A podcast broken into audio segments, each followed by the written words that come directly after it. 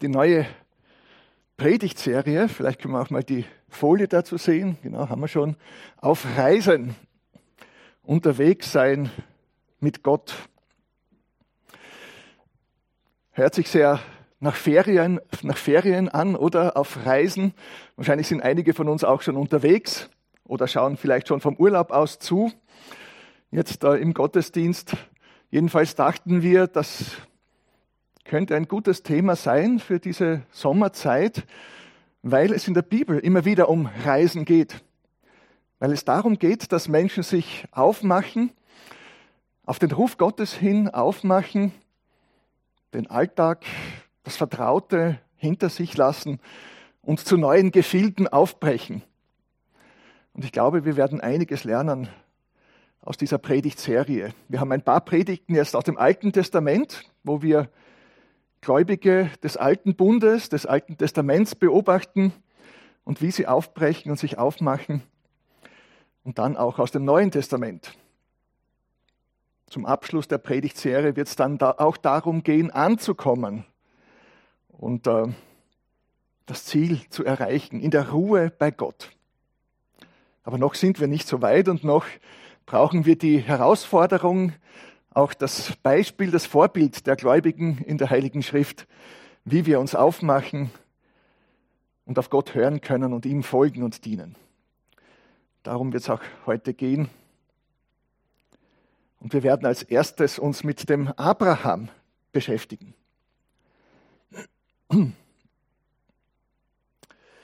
Ja, es ist auch deshalb sehr angebracht, über dieses Thema nachzudenken, auf Reisen, unterwegs sein mit Gott, weil ja unser ganzes Leben im Grunde eine Reise ist.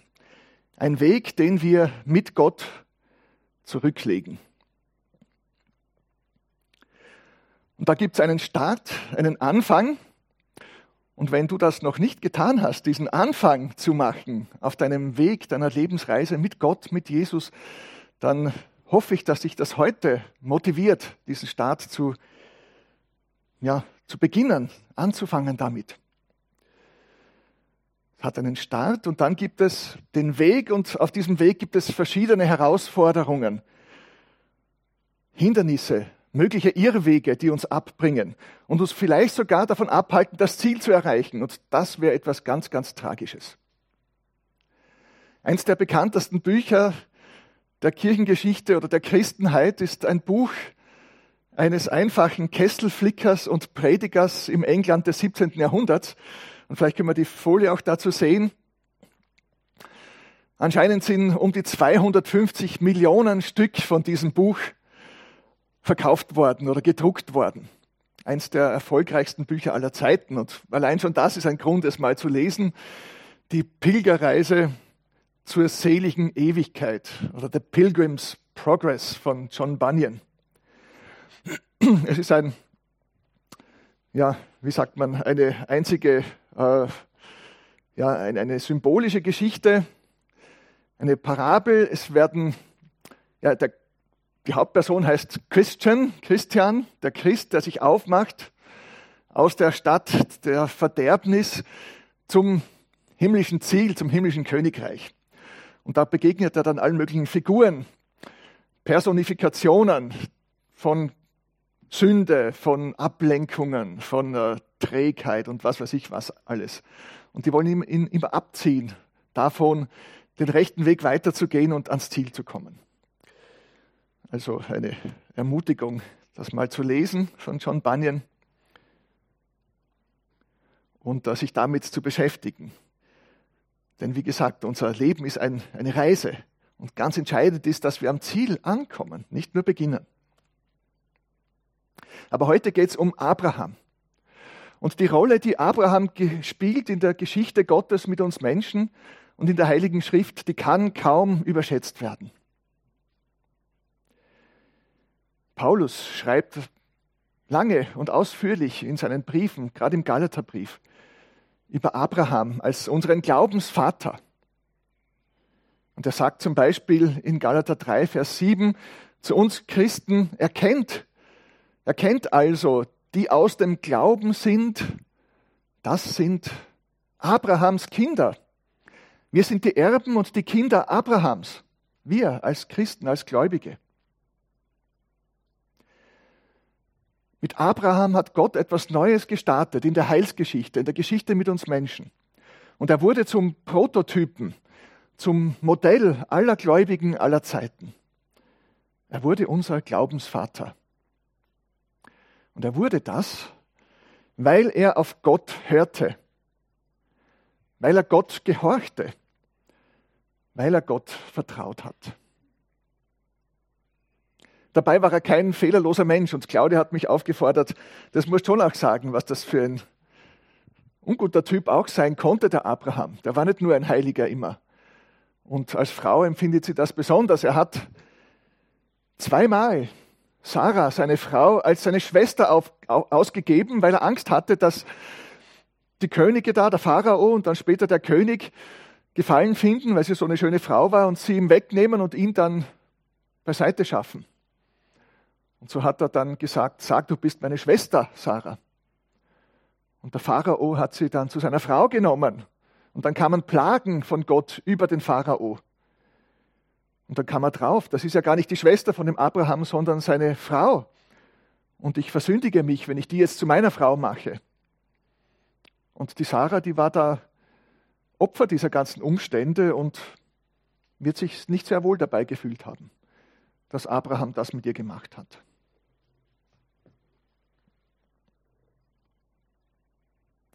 Also er war nicht immer ein nobler Mensch.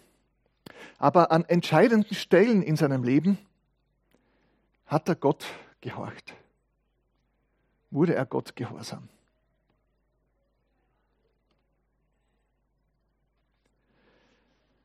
Und weil er das war, wurden unzählige Menschen durch ihn gesegnet, so auch wir als seine geistlichen Nachkommen. Und so möchte ich mit uns lesen den Text aus dem ersten Buch Mose, Kapitel 12, die Verse 1 bis 9.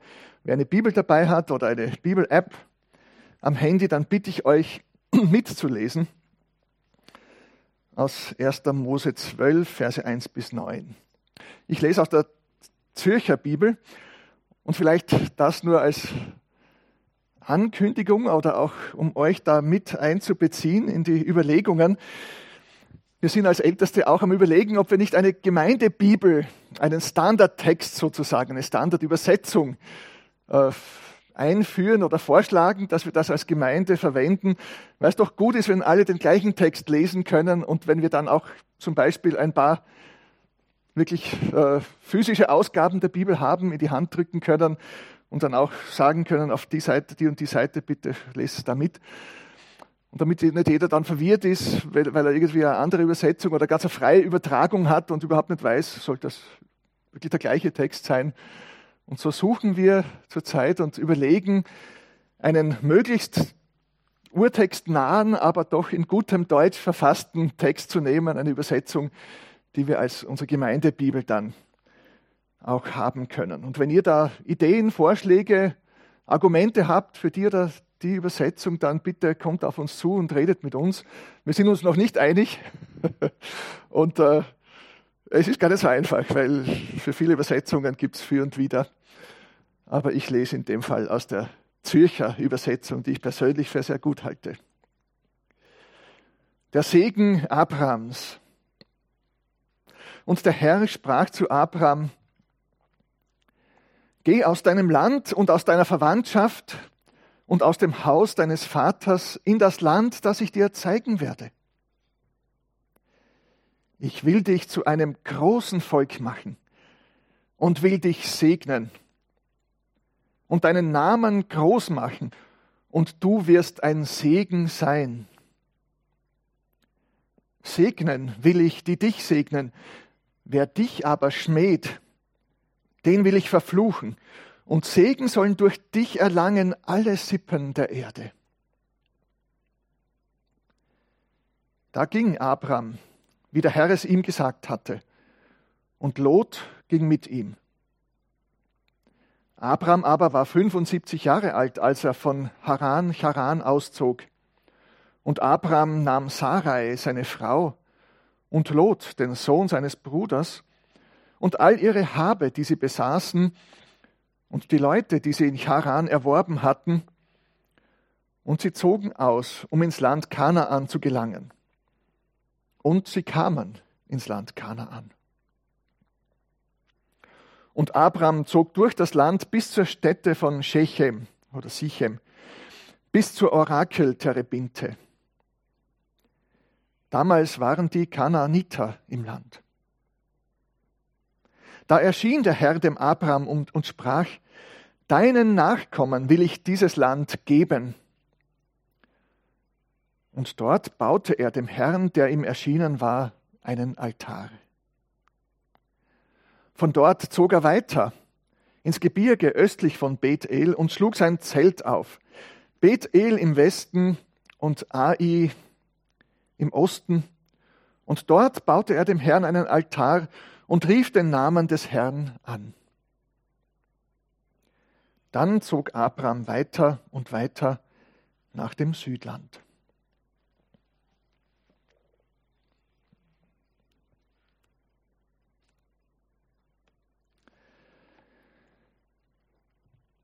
Es ergibt sich sehr oft so, und ich glaube, es ist auch einprägsam, dass eine Predigt drei Punkte hat, so auch die hier. Zuerst werden wir nachdenken über den Ruf Gottes. Als zweites dann über die Verheißung Gottes. Und als drittes dann werden wir dann schauen, wie Abraham das Ganze umsetzt, die Landnahme durch Abraham. Die drei Dinge werden wir uns anschauen und fragen, was das mit uns, mit unserem Leben zu tun hat. Also zunächst der Ruf Gottes. Da heißt am Anfang einfach nur, und der Herr sprach zu Abraham. Ich weiß nicht, wie es euch geht. Ich würde immer wieder mal so gerne mehr wissen, wie das war, über die Hintergründe und Umstände. Wie hat Gott geredet zu Abraham? In welcher Situation? Was hat Abraham da gerade gemacht? Hat er gebetet? War er irgendwo draußen auf einem Berg? Ist am Abend vor seinem Zelt gesessen, hat nachgedacht. Und wie hat er die Stimme Gottes gehört? Leider erfahren wir all das nicht. Aber ich gehe davon aus, dass das ein sehr eindeutiges Sprechen Gottes war. Denn es wird nirgends gesagt, dass er das in Zweifel gezogen hat, dass Gott da geredet hat. Und die Dinge, die Gott dem Abraham aufgetragen und zugemutet hat, die haben es in sich gehabt. Hier an dieser Stelle und dann auch später nochmal, ich werde darauf zu reden kommen nochmal, was er da in Kapitel 22 dann tun sollte. Ich nehme an, dass Abraham ein gottesfürchtiger Mensch war. Einer, der sowohl von der Existenz Gottes überzeugt war, gibt auch viele Menschen, glaube ich, in unserem Land, die davon überzeugt sind, Vielleicht gerade die, die aus einer anderen Kultur und Religion kommen, mehr wahrscheinlich als wir Österreicher. Er war von der Existenz Gottes überzeugt und er hat ihm wohl auch zugetraut, zu sprechen und in der Welt zu wirken. Also ich nehme an, er war empfänglich für Gottes Wort. Aber dann hat Gott ganz offensichtlich eindeutig zu ihm geredet. Und was hat er gesagt? Er hat gesagt, geh aus deinem Land und aus deiner Verwandtschaft und aus dem Haus deines Vaters. Wohin? In das Land, das ich dir zeigen werde. Geh, Abraham, geh, gibt es ein Kinderlied, glaube ich. Und tatsächlich, das wird, zwei, das wird doppelt formuliert hier. Auf Hebräisch, lech, lecha. Zweimal das gleiche Wort gehen. Geh, geh, auf, auf, geh mal, geh mal, Abraham. Und er geht. Er geht einfach, er tut es einfach. Just do it. Er tut es hier und er tut es dann später in Kapitel 22. Dort trägt ihm Gott noch was Unerhörteres auf. Dort trägt er ihm auf den Sohn, den verheißenen, versprochenen Erben, den, auf dem der Segen ruht, der die Segenslinie weiterführt, den Gott zu opfern. Es ist eigentlich komplett verrückt. Da hat er ewig dann gewartet und dann hat Gott ihm dieses Wunder versprochen und angekündigt, dass er noch einen Sohn im hohen Alter kriegen wird, was menschlich unmöglich war. Und dann befiehlt er ihm, geh, geh dort ins Gebirge Moria und opfere deinen Sohn, ihn, den Verheißenen, den Isaak, den, über den die Sarah gelacht hat am Anfang. Yitzchak, Gelächter, der Sohn des Gelächters, opfere ihn. Und er geht einfach. Er tut es einfach.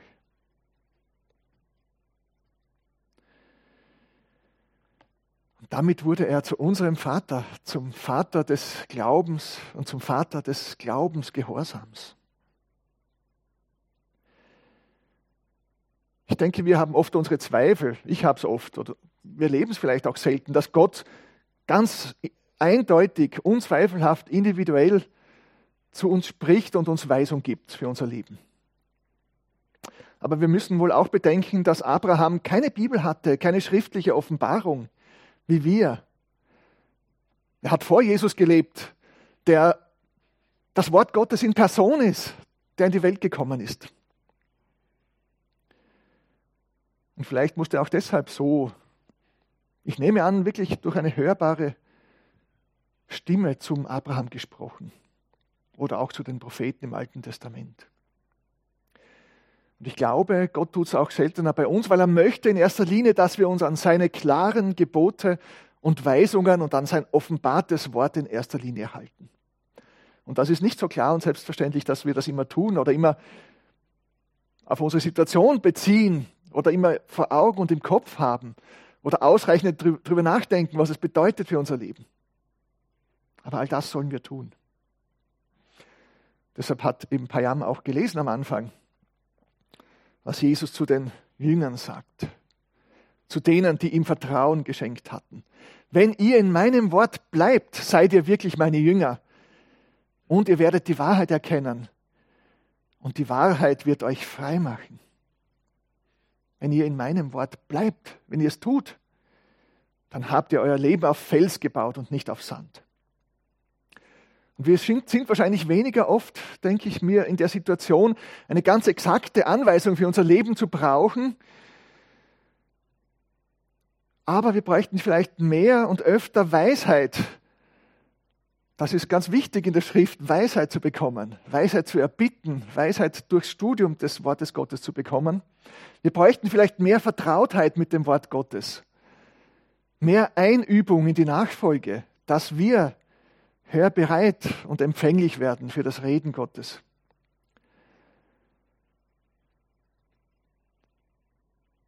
Und wir sind dann Nachahmer Abrahams, wenn wir auf Gott in seinem Wort und auf unseren Herrn Jesus hören. Wenn wir seine Gebote befolgen und wir wissen, was das oberste, das höchste Gebot ist. Das Liebes, das doppelte Liebesgebot. Gott und unseren Nächsten zu lieben von ganzem Herzen.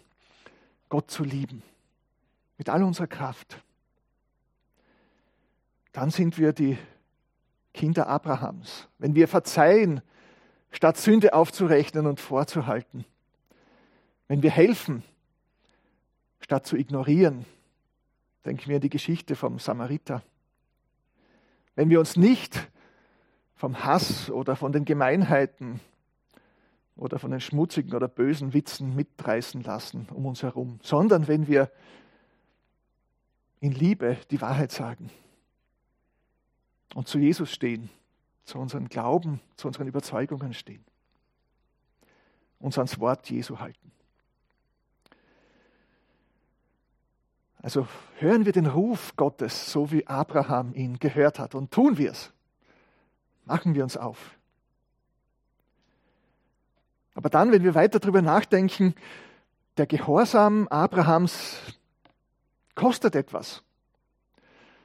Abraham muss loslassen, er muss weggehen, er muss das Vertraute und die alten Sicherheiten verlassen. Und ich glaube, das ist eine entscheidende Wahrheit und biblische Lehre, die für uns auch ganz, ganz wichtig ist.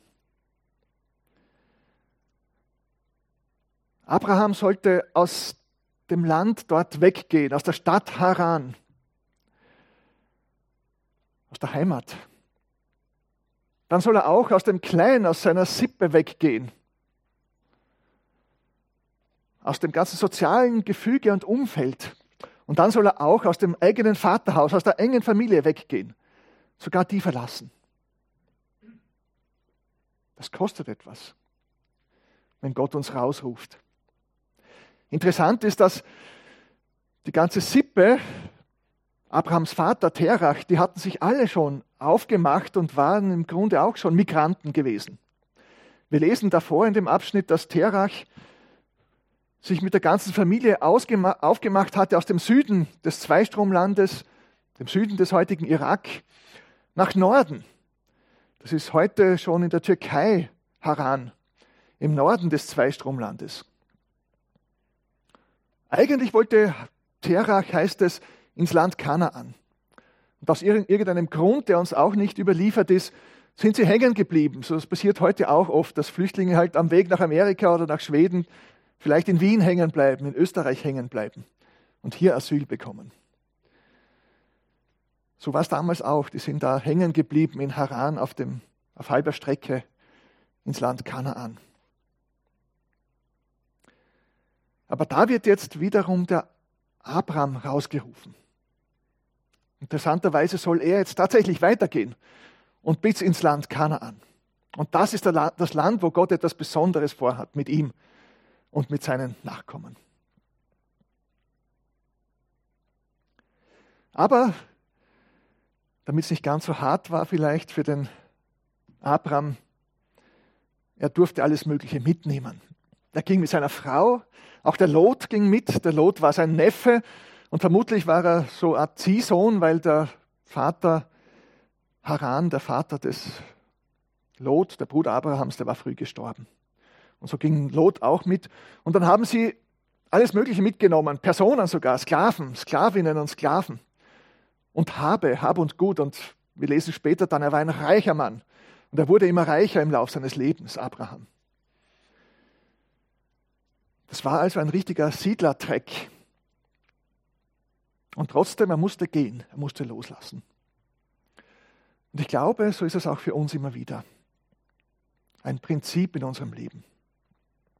Wenn wir unser Leben Gott anvertraut haben, wenn wir mit Jesus unterwegs sind, dann ruft er uns immer wieder, glaube ich, in neue Aufgaben und auf neue Wege. Und wir müssen uns klar machen, das ist eine wertvolle, bereichernde und großartige Sache. Aber es ist mit Aufbrechen, mit Loslassen, mit dem Verlassen von Vertrautem und von Sicherheiten verbunden. Und ich habe da immer wieder drüber nachgedacht. Und das ist eine ernste Geschichte. Gott mutet uns sowas immer wieder zu, dieses Weggehen aus dem Vertrauten, das Verlassen der Komfortzone. Und vielleicht ist es für dich schwerer als für manche anderen. Das ist sicher auch eine Persönlichkeitssache wie leicht oder wie schwer wir uns dabei tun. Und wahrscheinlich mutet es Gott an manchen, die sich leichter tun, öfter zu als anderen. Oder vermutet ihnen vielleicht einen ungewöhnlicheren oder weiteren Weg zu. Aber ich glaube, er mutet doch jedem von uns zu, uns immer wieder aufzumachen. Und wenn wir das nicht tun, ich glaube, dann besteht die Gefahr, dass wir verknöchern, vertrocknen. Und wenn wir das tun, wenn wir im Vertrauten, im Sicheren bleiben auf Dauer, dann werden wir vielleicht zu dem, was manche Spießer nennen würden. Unflexibel, festgefahren, intolerant, verständnislos für andere. So definiere ich es jetzt mal. Und ich möchte uns sehr auffordern, nie zu solchen Menschen zu werden, dass wir, dass wir es uns zum Ziel machen, keine solchen, jetzt negativ verstanden, Spießer zu werden. Wir schaden uns, wir nehmen uns viele Möglichkeiten und Dinge, die uns bereichern können, die unser Leben weit machen und groß machen können. Und wir schaden anderen, unserem Umfeld, unserer Familie, unserer Gemeinde. Wir schaden allen. Wir schaden unserer Gottesbeziehung. Also nehmen wir uns ein Beispiel an Abraham. Wenn Gott ruft, machen wir uns auf und vertrauen wir, dass es gut wird und dass es uns bereichert und beschenkt. Auch wenn es mit Ungewissheit verbunden ist, denn das müssen wir auch uns klar machen. Abraham wusste nicht, wie das Land sein würde, was ihn dort erwarten würde. Er wusste nicht ganz genau, hatte noch nicht Boten hingesendet, die ihm genau Lagebericht erstattet haben. Aber er wusste, es ist das Land, das Gott vorbereitet hat. Es ist das Land, wo Gott ihn hinbringen würde. Und er vertraute darauf, dass es passen würde. Das würde das Beste sein und das würde gut sein. Also vertrauen wir auch, dass es passen wird, wenn der Herr uns ruft in Neues, auf neue Wege. Es wird passen. Es wird gut sein. Es wird das Richtige sein. Und wenn wir jetzt noch nicht alles wissen, der Herr wird es uns klar machen und er wird es uns zeigen. Und er kann, wenn wir mal irgendwo daneben sind oder vielleicht mal einen kleinen Umweg nehmen, er wird uns hinbringen, wenn wir ihm vertrauen und wenn wir uns aufmachen. Gorch Fock war wohl ein Seefahrer und äh, Schriftsteller. Der hat mal gesagt, ich weiß nicht, wohin Gott mich führt, aber ich weiß, dass er mich führt. Dieses Vertrauen brauchen wir. Er wird uns an einen guten Platz bringen. Ja, und dann gehen wir zu dem zweiten, Gottes Verheißung, in Versen, den Versen 2 und 3. Und das sind großartige Verheißungen. Vielleicht haben wir eine bestimmte komische Vorstellung vom Ruf Gottes, die uns Angst macht. Ich kenne das jedenfalls von mir. Ich habe damals vor inzwischen schon vielen Jahren in Gießen studiert, in Deutschland, habe dort auch Claudia kennengelernt. Das war ein Geschenk auf dem Weg, nachdem ich mich aufgemacht hatte. Und wir waren sehr offen, wir wollten auch sehr offen sein für die Führung Gottes dann, wenn wir fertig sind mit dem Theologiestudium. Wir hatten verschiedene Ideen, vielleicht wird es Bibelübersetzung irgendwo da im, im Sibirien oder in Asien oder Missionsarbeit in Afrika oder Gemeindearbeit in Österreich, keine Ahnung. Ähm, wir wussten es nicht. Aber ich hatte insgeheim die Angst, das war so eine, ich weiß nicht warum, so eine Vorstellung in mir, dass es ganz schwierig und unangenehm und hart sein würde. Und dass es dorthin gehen würde, wo es mir überhaupt nicht gefallen würde und wo ich nicht hinwollen würde. Wo es vielleicht viele Spinnern geben wird, die mag ich eigentlich gar nicht. Oder große Armut, kulturelle Öde, was weiß ich. Also dorthin, wo ich mich eben ständig überwinden müsste und das mir eigentlich überhaupt nicht gefällt und äh, ich so, ja, mich ständig plagen würde, es überhaupt dort auszuhalten. Kennt ihr sowas? So Gedanken, wenn ich Gott ganz gehorche, dann das wird ganz schlimm. Oder war nur ich so verkehrt verkabelt? Keine Ahnung.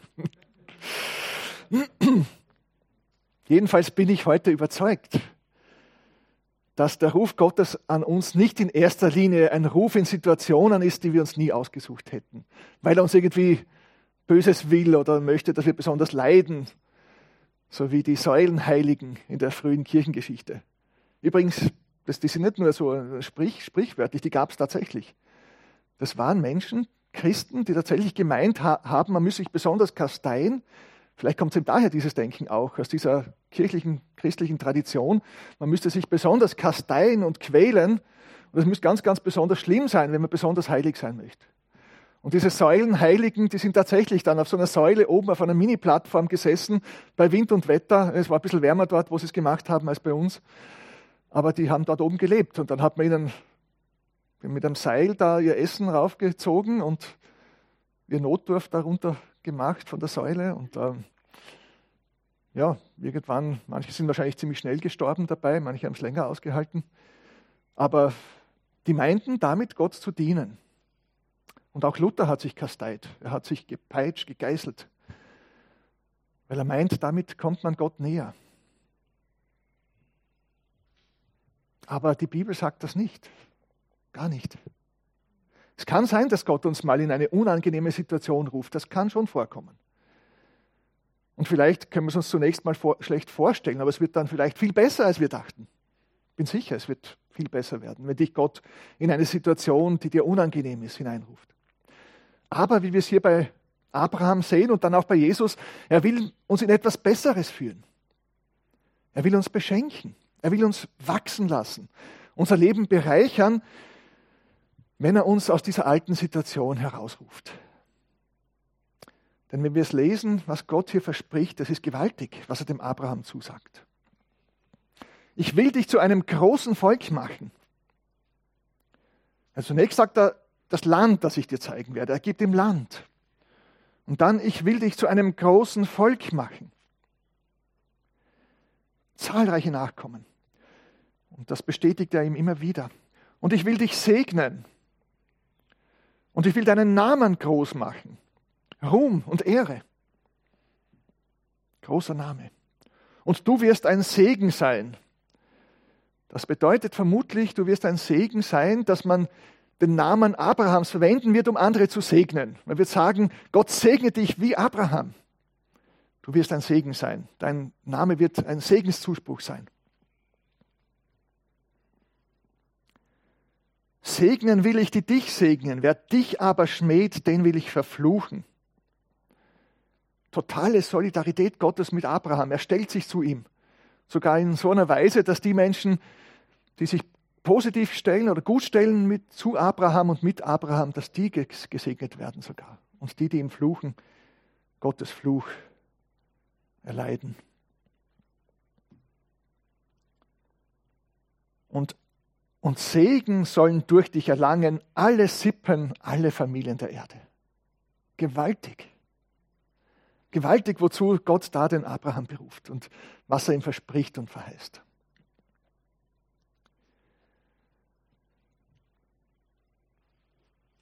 Verheißung von Segen oder moderner formuliert mit der Ankündigung, mit dem Zuspruch eines reichen, eines erfüllten, eines sich weit entfaltenden und unzählige Menschen beschenkenden Lebens. Das verspricht Gott dem Abraham. Und ich möchte hier noch ein bisschen tiefer gehen und über die Bedeutung Abrahams in der Bibel nachdenken. Ich habe gesagt, seine Stellung in der Heilsgeschichte können wir kaum überschätzen. Was Gott mit ihm begonnen hat, hat Segen für die Welt gebracht und ist eine Segensgeschichte bis heute und bis in alle Ewigkeit. Denn da hat Gott damals, in dieser, in diesem, zu diesem Zeitpunkt, wo Gott ihn da rausruft und beruft, etwas Neues für die Menschheit geschaffen und den Ausbruch geschafft aus dem ständigen Kreislauf, der sich vorher immer wieder wiederholt hat. Dem Kreislauf von Segen Gottes, von einem Geschenk Gottes der menschlichen Rebellion dagegen, die alles verdirbt und dann dem folgenden Gericht Gottes. So war es ganz am Anfang. Gott hat die Erde großartig geschaffen, dem Menschen Lebensraum geschenkt, den wunderbaren Garten. Und der Mensch hat es verpfuscht, verhaut, verdorben. Die Vertreibung aus dem Paradies war die Folge. Und trotzdem schenkt Gott Adam und Eva Nachkommen. Und der kein weiß nichts Besseres zu tun, als seinen Bruder umzubringen.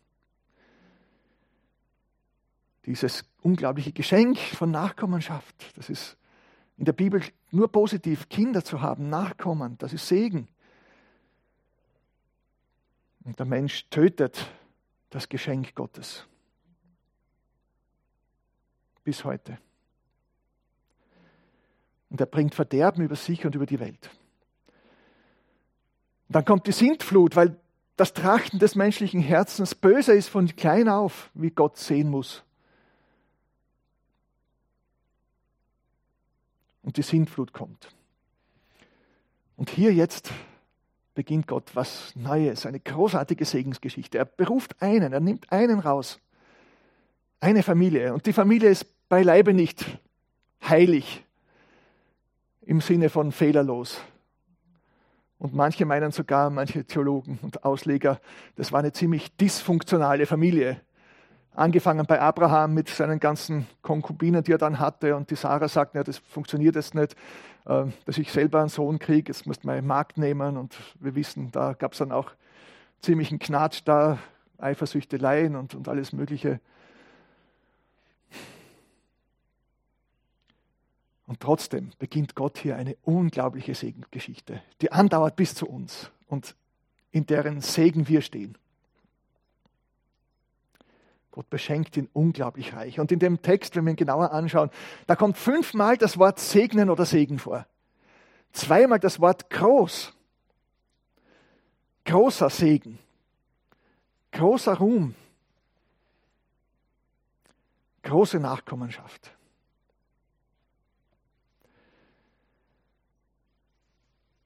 Und dann lesen wir auch danach, Gott bekräftigt all das, was er ihm zusagt, mit einem Bund.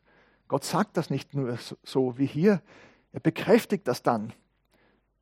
Kann ich jetzt nicht darauf eingehen, diese Geschichte, wo da Abraham diese Opfertiere auslegt und Gott hindurchzieht. Aber im Grunde verpflichtet sich Gott da und sagt, ich selber möge sterben. Das ist völlig unerhört, die Geschichte, dass Gott da durch die Opfertiere hindurchgeht in der Nacht und sich festlegt und verpflichtet. Das heißt im Grunde nur, mir geschehe wie diesen zerteilten Opfertieren, wenn ich dahin durchgehe, mir geschehe wie diesen Tieren, sagt Gott zu Abraham, wenn ich meinen Bund mit dir nicht erfülle. Komplett unerhört. Gott schwört bei seinem Leben, er wird den Bund mit Abraham erfüllen und gibt ihm das Zeichen der Beschneidung. Und dann beschneidet Abraham seine Nachkommen. Da habe ich nachgedacht, dass die Beschneidung, die heute noch die Juden am Leibe tragen, nicht in erster Linie ein, ein, ein ethnisches, ein, ein ja, Zeichen für ein Volk ist, nicht in erster Linie auch für den Sinai-Bund steht, sondern für den Glaubensbund mit Abraham. Das kennzeichnet sie auch als Erben des Segens für Abraham. Umso wichtiger, dass wir auch, auch für die Juden beten, dass sie den Herrn, den Messias finden. Die Beschneidung ist das Zeichen, dass sie den Segen Abrahams ererben sollen durch den Glauben an Jesus. Mit uns gemeinsam, so wie wir auch. Großartiger Segen, der Gott dem Abraham gibt. Und so sollen wir uns auch klar, klar machen, wenn Gott uns was zumutet, wenn Gott uns beruft und uns rausruft, dann um uns zu beschenken, um uns reich zu beschenken, unser Leben, Leben reich zu machen und durch uns andere zu segnen, wie es bei Abraham gemacht hat. Und wir können uns oft gar nicht abschätzen, was für Segenswirkungen es haben kann und haben wird. Und vielleicht erst lange nach unserem Leben. Denn das müssen wir uns auch klar machen. Der Abraham hat nicht all die Erfüllungen erlebt. All das, was ihm Gott versprochen und verheißen hat. Ich werde noch darauf eingehen. Aber diese Wahrheit, dass Gott uns immer in was Besseres beruft, das fand ich auch ganz toll an einer Serie, die ich jetzt so begonnen habe anzuschauen. Ich weiß nicht, ob ich es hier an dieser Stelle schon gesagt habe. The Chosen. Ich weiß nicht, wer es kennt. Äh, manche nicken. Das ist eine sehr anders gemachte, sehr, sehr gut gemachte und äh, modern gemachte ja, Serie mit äh, mehreren Staffeln und Folgen dann jeder Staffel über das Leben Jesu. Und ähm, mir ist da sehr deutlich geworden, hat mich sehr nachdenklich gemacht, wo Jesus da die Jünger beruft, wo er den Matthäus beruft, wo er den, den Petrus beruft. Das ist was total Klasses für die Leute. Das ist super. Was Besseres kann ihnen nicht passieren. Und die, die Frau vom Petrus, die heißt Eden, Eden, die sagt zu ihm, ja, was wartest, geh. Was Besseres kann dir nicht passieren. Der Herr beruft dich. Du sollst mit ihm gehen. Ich meine, was wartest noch? Tschüss, geh. Geh, Abraham, geh. Geh, Petrus, geh. Geh, jeder von uns, geh. Was Besseres kann dir doch niemals passieren. Fand ich ganz toll, dass das da auch so gut rauskommt. Ja, und dann geht eben der Abraham und nimmt das Land in Anspruch und muss es kurz machen. Der letzte Punkt. Er nimmt das ein, was ihm verheißen ist. Er geht hin. Er tut's. Er geht dorthin. Die Umsetzung. Er macht sich tatsächlich auf und er wagt ein neues. Und er durchzieht das Land und nimmt es eigentlich schon so symbolisch ein. Auch wenn er noch nicht die ganzen Städte einnimmt, auch wenn er noch nicht das ganze Land besitzt und in Besitz nimmt, aber symbolisch nimmt das ein und nimmt es in Anspruch. Und da musste ich an was denken, was wir erlebt haben als Familie. Ihr wisst ja, wir haben den Marco als Pflegesohn und ähm, er war schon äh, vier Jahre bei uns als Tageskind. Er war unser erstes Tageskind, ist mit zwei Jahren zu uns gekommen ins Haus. Und nach vier Jahren dann kam er dann ganz zu uns, weil er nicht mehr bei seiner Mama länger bleiben sein konnte. Und äh, wir haben uns dann entschieden, ja, wir nehmen ihn auf und unsere Kinder haben das auch alle unterstützt. Und er wusste nichts davon und seine Mutter auch nicht und hat ihn dann eines Morgens dann zu uns gebracht. Und äh, er kam, die Mutter hat ihn abgegeben und wir waren natürlich extrem aufgeregt an diesem Tag. Wir wussten, er wird jetzt bei uns bleiben, wir dürfen ihn nicht mehr ausfolgen. Und ähm, ja, ich kam dann runter bei den Stiegen und das hat er nie vorher gemacht und wir haben kein Wort zu ihm gesagt gehabt. Ich kam runter und er ist auf mich zugelaufen und hat mich umarmt, bevor wir ein Wort gesagt hatten. Und äh, ja, hat gespürt, da ist jetzt was anderes und neu. Und es war für ihn so, wie er, wenn er angekommen wäre. Und dann hat die Claudia gesagt, du, du gehörst jetzt ganz zu uns und äh, du brauchst jetzt nicht nur im Erdgeschoss sein, so bis jetzt und hier die Spielsachen, sondern hast ein eigenes Zimmer und das ist jetzt ganz oben. Er hat sofort seine Lieblingsspielsachen geholt aus dem Wohnzimmer, hat es gepackt und ist rauf in sein Zimmer und hat das Zimmer in Beschlag genommen. Das war jetzt seins. Und er hat sich da eingerichtet und er hat es getan. Sofort und äh, mit großer Freude. Und hat es in Beschlag genommen und hat es in Anspruch genommen. Und das ist für mich ein Bild, dass wir es in Anspruch nehmen. Unsere Vorrechte, die Zusagen, den Segen, den wir bekommen, wenn wir Jesus nachfolgen. Eben, es hat noch lange gedauert, bis all die Verheißungen in Erfüllung gegangen sind an den Abraham. Und in gewisser Weise geht es uns auch noch so. Wir sind noch nicht völlig angekommen, unser Erbe komplett in Besitz zu nehmen. Und ich weiß nicht, ob es da schon mal aufgefallen ist, dass in der Bergpredigt es heißt, selig sind die Gewaltlosen, sagt Jesus. Sie werden das Land erben. Ich weiß, dass das unterschiedlich ausgelegt wird. Aber ich glaube, dass das die Erfüllung auch der Landverheißung an Abraham ist dass wir als Christen jetzt Tengen, die Erde, die Erde erben werden.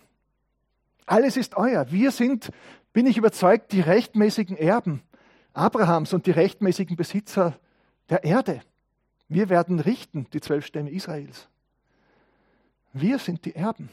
Wir haben es noch nicht ganz bekommen, weil wir noch warten, bis Jesus wiederkommt, bis Himmel und Erde neu gemacht werden und wir es dann ganz einnehmen und ganz in Besitz nehmen endgültig und alles gut ist und alles vorbei ist an Bösem, an Schlimmem, an Krankheit, an Leid, an Schmerz. Also ein Teil ist noch ausständig und zukünftig. Und wir warten darauf und sehnen uns danach. Und trotzdem, das, was uns geschenkt ist, sollen wir einnehmen, in Anspruch nehmen. Das Vorrecht, den Segen, die Gaben, das Geschenk Jesu jetzt schon. Also ich will zum Ende kommen. Wir haben gesehen, wie Gott den Abraham gerufen hat, sich aufzumachen. Er musste loslassen, er musste seine Familie in Haran verlassen, um das neue Land einzunehmen, das Gott ihm und seinen Nachkommen schenken wollte. Aber der Verlust, der Verzicht, der war sehr verkraftbar und verschmerzbar. Er war eigentlich sogar nicht nennenswert im Vergleich zu den Segen, den Gott für Abraham bereitgehalten hat. Wie ist es mit dir? Merkst du, dass Gott dich zu etwas Neuem beruft? Merkst du, dass er dich vielleicht herausruft aus deinem alten Leben ohne ihn? Aus deinem selbstbestimmten Leben? das sich nur an deinen eigenen Zielen und Vorstellungen orientiert, dass er dein Leben völlig wenden und neu ausrichten möchte, dass er möchte, dass du mit ihm lebst und nach seinen Vorstellungen fragst für dein Leben, dann möchte ich dich bitten und herausfordern, dass du wie Abraham auf Gottes Stimme hörst Wage Neues. Betritt neue Wege. Vertrau dich dem Herrn Jesus an. Nimm das gute Land ein, in das er dich führen will. Der Gewinn ist viel größer als der Verlust. Und wenn du schon länger mit Jesus unterwegs bist, spürst du vielleicht, dass du in der Nachfolge irgendwo stecken geblieben bist. Vielleicht spürst du, dass was Neues dran ist. Dass Gott Glaubensschritte von dir erwartet. Und vermutlich hast du Angst davor und das ist normal. Neues ist sehr oft angsteinflößend. Veränderung ist angsteinflößend. Vielleicht hast du dich sicher eingerichtet in deinem Leben, musst viele Rücksichten nehmen, magst nichts Anstrengendes und Herausforderndes mehr. Und dann möchte ich dir auch sagen, mach dich auf, geh, brich neu auf. Abraham war 75, als er sich aufgemacht hat. Er war vorher schon unterwegs. Er hatte die alte Heimat in Ur verlassen mit seiner Familie. Und jetzt geht es wieder los in ein neues. Er hätte auch denken können, nicht schon wieder. Ich bin zu alt für sowas. Ich will meine Ruhe haben. Die Ruhe Gottes ist uns für die Zukunft versprochen. Aber jetzt will er dich noch einmal neu beschenken. Vertraue dem Herrn. Hör auf seine Stimme. Mach dich auf. Du wirst es nicht bereuen. Amen.